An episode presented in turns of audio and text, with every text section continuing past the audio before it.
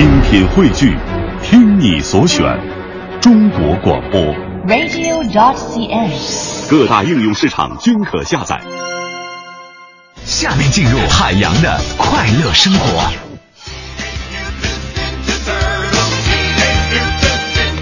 这个快到过年了啊！快到过年的时候呢，我们就会经历炮火连天的这个洗礼，什么的？就是放炮仗。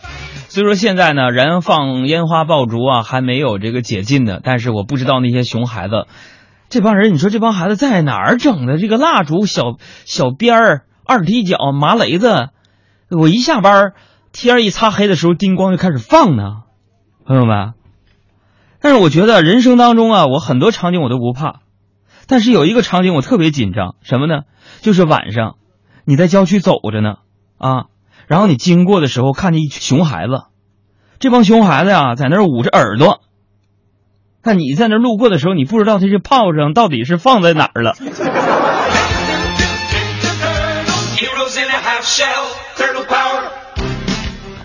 啊，今天还有一件事情，我真的觉得我人生啊，我要重新认识我自己了，朋友们。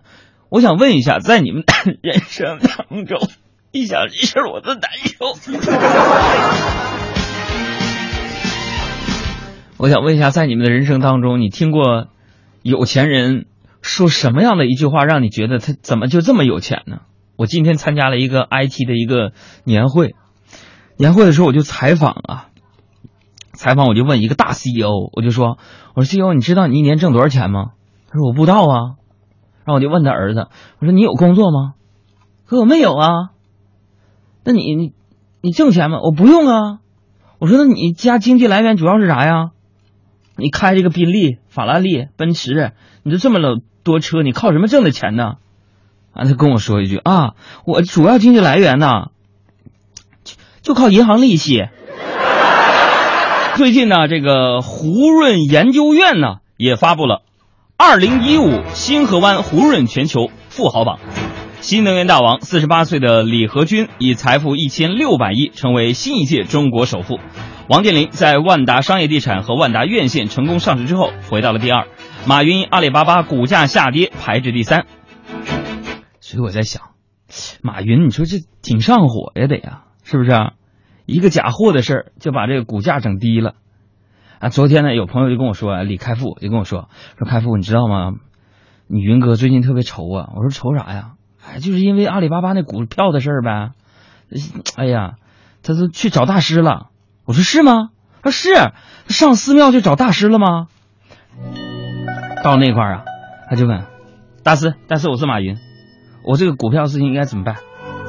只见大师啊，默默拿起一个就热水袋，充电的那种，啊，插上电之后呢，热水袋里的水开始沸腾起来，随后这个热水袋突然之间就爆炸了。马云如释重负的说：“大师，你是说所有的问题都会和这个热水袋一样不攻自破吗？”大师深深的吸了一口气，淡淡的说：“我是想告诉你，这热水袋是在淘宝上刚买的。这，我觉得淘宝假货不是那么多。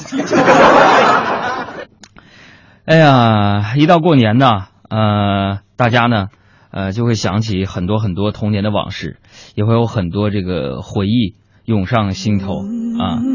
那么刚刚呢，我们说了马云去看大师的事情，但其实，在生活当中，我发现最近，自从我有了支付宝之后啊，这个支付宝已经成了我生活当中的一个小伙伴儿。